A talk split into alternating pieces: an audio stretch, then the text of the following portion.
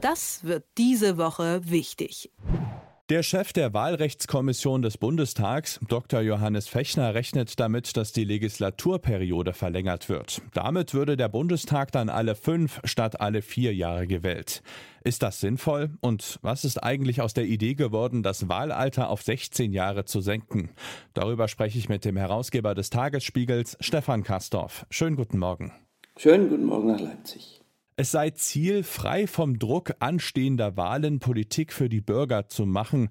Sind vier Jahre dafür wirklich zu kurz? Also da kann man Zweifel haben. Was du in vier Jahren nicht schaffst, das schaffst du möglicherweise auch nicht in fünf. Außerdem zeigen Statistiken, ganz wichtig, Zahlen, dass die Reformbereitschaft in der zweiten Hälfte, also nach dem Bergfest gewissermaßen der Legislaturperiode, eher ab als zunimmt. Heißt, wenn du fünf Jahre machst, und dann ist eben nach 2,5 Jahren Ende und dann gen Ende wird es immer ruhiger werden, so dass man sich praktisch schon auf die Wahlkämpfe vorbereitet. Also daran sehe ich jetzt noch keinen Vorteil. Mhm. Ich habe noch nicht so viele äh, Bundestagswahlen bewusst miterlebt, aber ich hatte eben immer das Gefühl, dass die Zeit vor und nach den Wahlen immer viel Schwung gebracht äh, hat.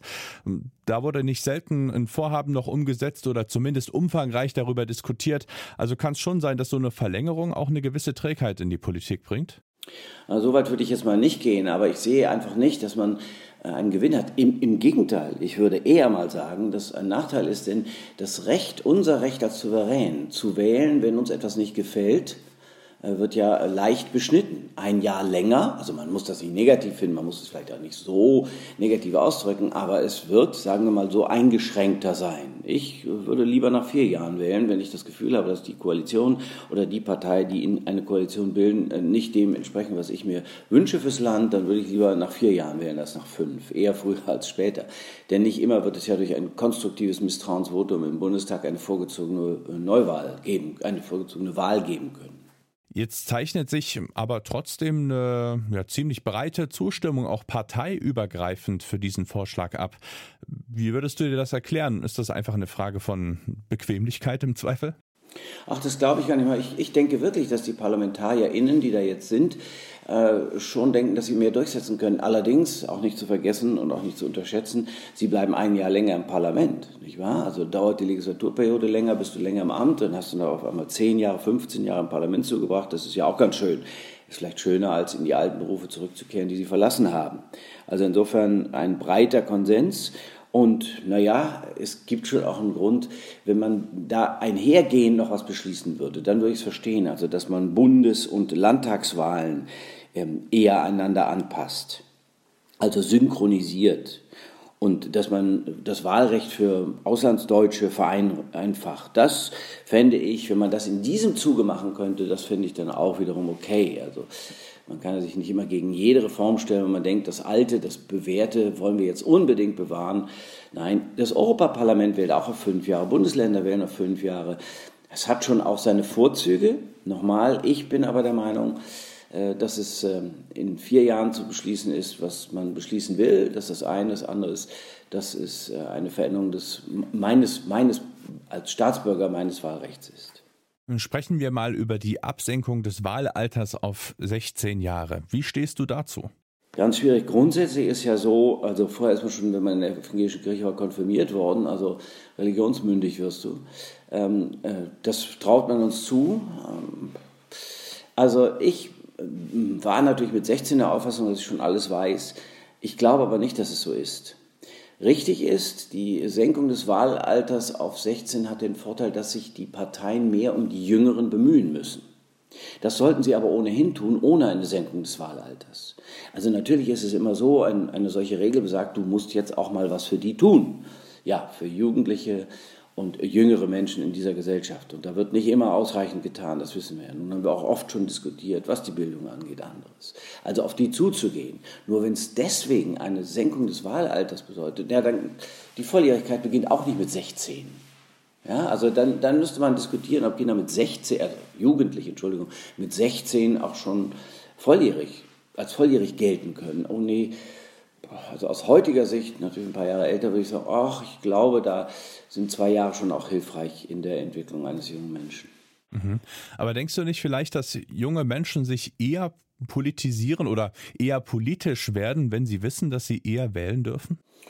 Ja, aber nochmal, das ist so wie bei der ähm, Senkung des, also Senkung des Wahlalters, Heraufhebung der äh, Jahre in der Legislatur.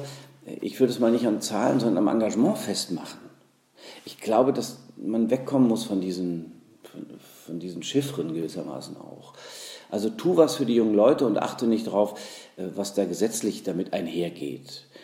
Das ist ja eigentlich kein Problem. Ja, die Politisierung der jungen Menschen ist enorm fortgeschritten. Das sehen wir übrigens auch. Äh, Fridays for Future, Thunberg hat da schon eine ganze Menge auch bei den jungen Menschen hervorgerufen, was ich ja richtig finde. Ich finde es gut, dass die sich um die Welt von morgen kümmern. Ich finde auch gut, dass sie dafür eintreten wollen. Das ist ein Argument, aber jetzt gucken wir uns mal um, wie viele junge Menschen sind denn politisch interessiert? Hm. Wie viele sind denn politisch aktiv? Hm. Dann wird es aber schon ganz eng. Und das, glaube ich, hat nichts mit der Senkung des Wahlalters zu tun. Die Parteien müssen sich öffnen die Parteien als Teil, daher kommt der, der Begriff Partei Pars, Teil vom Ganzen, müssen sich öffnen, damit junge Menschen ihre Ideen einbringen und innerhalb der Parteien zum Tragen bringen, auf dass die Parteien sich dann dafür einsetzen, in den Körperschaften, in den Parlamenten, überall da, wo sie vertreten sind, damit es dann auch Wirklichkeit werden möge. Mhm. Die Union hält auch nicht so viel davon. Ihr wird oft vorgeworfen, sie hätte Sorge, in den Wahlergebnissen abzurutschen, weil sie bei der Jugend in Umfragen in der Regel eben nicht so gut dastehe. Ähm, ist das so ein simples Kalkül oder hat die Union da doch noch ein paar weitere gute Punkte, die vielleicht dann übersehen werden? Ja, unglücklicherweise sind es wahrscheinlich die Punkte, die ich eben gerade genannt habe. Also ich bin natürlich nicht der Gewährsmann der Union, aber ich würde mal sagen, dass da schon auch was dran ist und ich glaube, es ist auch empirisch. Also, dass die Beteiligung der jungen Menschen an, äh, an der Politik eben dann doch auch überschaubar ist und nicht durch eine Senkung des Wahlalters äh, rapide steigen wird. Ähm, ich, ich, biete mal eine Kompromisslösung an.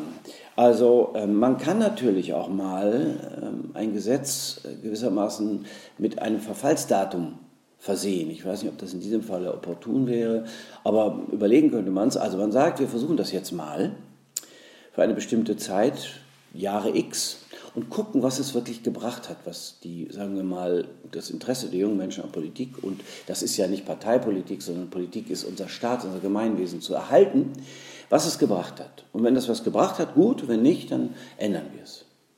Vielleicht muss man auch mal so denken. Wir haben viel zu viele Gesetze, die dann vermeintlich für die Ewigkeit gelten. Nee, das ist ja auch Politik, dass man sagt, wir versuchen es und Trial and Error, wenn es nicht funktioniert, dann machen wir was anderes. Vielleicht ist das ein gangbarer Weg, um all diejenigen, die das eine wollen, und das andere vielleicht dann doch auch mit Skepsis sehen, zusammenzubringen.